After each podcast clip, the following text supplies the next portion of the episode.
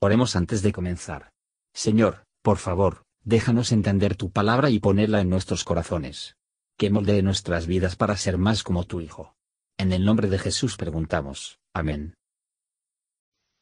Capítulo 30 Envió también Ezequías por todo Israel y Judá, y escribió letras a Efraín y Manasés, que viniesen a Jerusalén, a la casa de Jehová, para celebrar la Pascua a Jehová, Dios de Israel. Y había el rey tomado consejo con sus príncipes y con toda la congregación en Jerusalén para celebrar la Pascua en el mes segundo, porque entonces no la podían celebrar por cuanto no había suficientes sacerdotes santificados, ni el pueblo estaba junto en Jerusalén. Esto agradó al rey y a toda la multitud.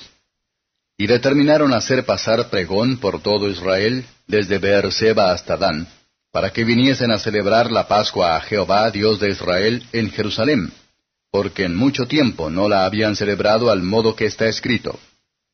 Fueron pues correos con letras de mano del rey y de sus príncipes por todo Israel y Judá, como el rey lo había mandado, y decían, Hijos de Israel, volveos a Jehová el Dios de Abraham, de Isaac y de Israel, y él se volverá a las reliquias que os han quedado de la mano de los reyes de Asiria.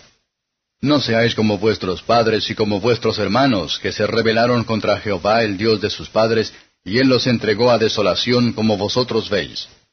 No endurezcáis pues ahora vuestra cerviz como vuestros padres, dad la mano a Jehová y venid a su santuario, el cual él ha santificado para siempre, y servid a Jehová vuestro Dios, y la ira de su furor se apartará de vosotros. Porque si os volviereis a Jehová, vuestros hermanos y vuestros hijos hallarán misericordia delante de los que los tienen cautivos, y volverán a esta tierra porque Jehová vuestro Dios es clemente y misericordioso, y no volverá de vosotros su rostro, si vosotros os volviereis a él. Pasaron pues los correos de ciudad en ciudad por la tierra de Efraín y Manasés hasta Zabulón, mas se reían y burlaban de ellos. Con todo eso, algunos hombres de Aser, de Manasés y de Zabulón se humillaron y vinieron a Jerusalén. En Judá también fue la mano de Dios para darles un corazón para cumplir el mensaje del rey y de los príncipes conforme a la palabra de Jehová.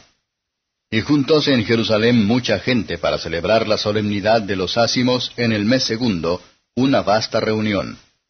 Y levantándose, quitaron los altares que había en Jerusalén, quitaron también todos los altares de perfumes, y echáronlos en el torrente de Cedrón.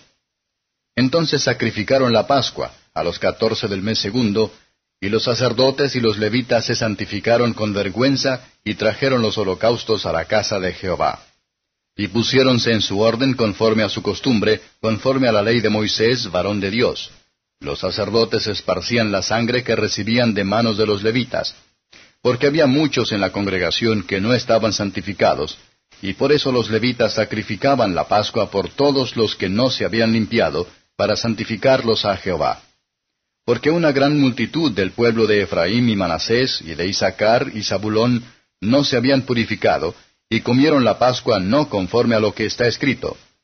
Mas Ezequías oró por ellos, diciendo, Jehová, que es bueno, sea propicio a todo aquel que ha apercibido su corazón para buscar a Dios, a Jehová el Dios de sus padres, aunque no esté purificado según la purificación del santuario.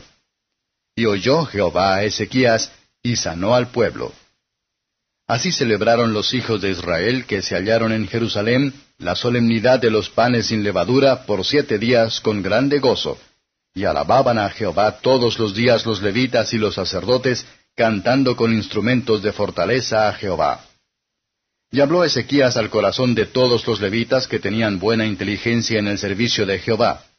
Y comieron de lo sacrificado en la solemnidad por siete días, ofreciendo sacrificios pacíficos y dando gracias a Jehová el Dios de sus padres. Y toda aquella multitud determinó que celebrasen otros siete días, y celebraron otros siete días con alegría. Porque Ezequías, rey de Judá, había dado a la multitud mil novillos y siete mil ovejas, y también los príncipes dieron al pueblo mil novillos y diez mil ovejas, y muchos sacerdotes se santificaron. Alegróse pues toda la congregación de Judá, como también los sacerdotes y levitas, y toda la multitud que había venido de Israel, asimismo los extranjeros que habían venido de la tierra de Israel y los que habitaban en Judá. E hiciéronse grandes alegrías en Jerusalén, porque desde los días de Salomón, hijo de David, rey de Israel, no había habido cosa tal en Jerusalén. Levantándose después los sacerdotes y levitas, bendijeron al pueblo, y la voz de ellos fue oída, y su oración llegó a la habitación de su santuario, al cielo. Comentario de Matthew Henry II Crónicas capítulo 30, versos 1 a 12. Ezequías hizo Israel como bienvenida a la Pascua, como cualquiera de sus propios temas. Vamos a rindamos al Señor. No digas que va a hacer lo que te plazca, pero resolver para hacer lo que le plazca. Percibimos en la mente carnal una rigidez, una obstinación, una unapnés para obligar a Dios. Lo tenemos de nuestros padres, esto debe ser superado. Los que, por la gracia, han vuelto a Dios ellos mismos, deben hacer todo lo posible. Los números serán burladores, pero algunos se humilló y se han beneficiado, quizás donde menos se espera. La rica misericordia de Dios es el gran argumento por el cual para hacer cumplir el arrepentimiento, los más viles que se someten y dio a sí mismos al Señor, buscan su gracia y entregarse a su servicio, sin duda, será salvo. O, que los mensajeros fueron enviados para llevar estas buenas nuevas a todas las ciudades y todos los pueblos, a través de toda la tierra, versos 13 a 20. La gran cosa necesaria en la asistencia a Dios en las ordenanzas solemnes, es que hacemos de corazón el trabajo de la misma, todo es nada sin esto. Donde está la sinceridad y la fijeza de corazón son, todavía puede haber muchas cosas cortas de la purificación del santuario. Estos defectos tienen perdón, gracia sanadora, por omisión en el deber son pecados, así como omisiones del deber. Si Dios tratar con nosotros en estricta justicia, así como a lo mejor de nuestras acciones. Debemos deshacer. La manera de obtener el perdón es la búsqueda de lo de Dios por la oración, debe ser obtenido por petición a través de la sangre de Cristo.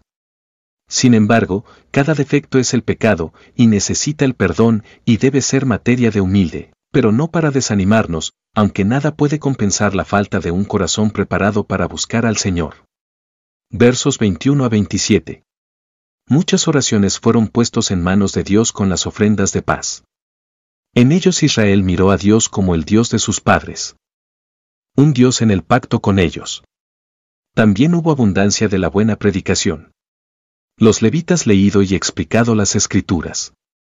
La fe viene por el oír, y la religión verdadera predicación ha abundado. Ellos cantaron salmos todos los días. Alabar a Dios debería ser parte de nuestro trabajo en las asambleas religiosas. Después de haber guardado los siete días de la fiesta de esta manera religiosa, tenían tanta comodidad en el mismo, que mantuvieron otros siete días, también. Esto lo hicieron con alegría. Deberes sagrados deben hacerse con alegría santa. Y cuando los pecadores se humillan delante del Señor, que pueden esperar la alegría en sus ordenanzas. Los que probar esta felicidad no pronto se cansarán de él, pero se espera prolongar su disfrute. Gracias por escuchar y si te gustó esto, suscríbete y considera darle me gusta a mi página de Facebook y únete a mi grupo Jesús Answers Prayer.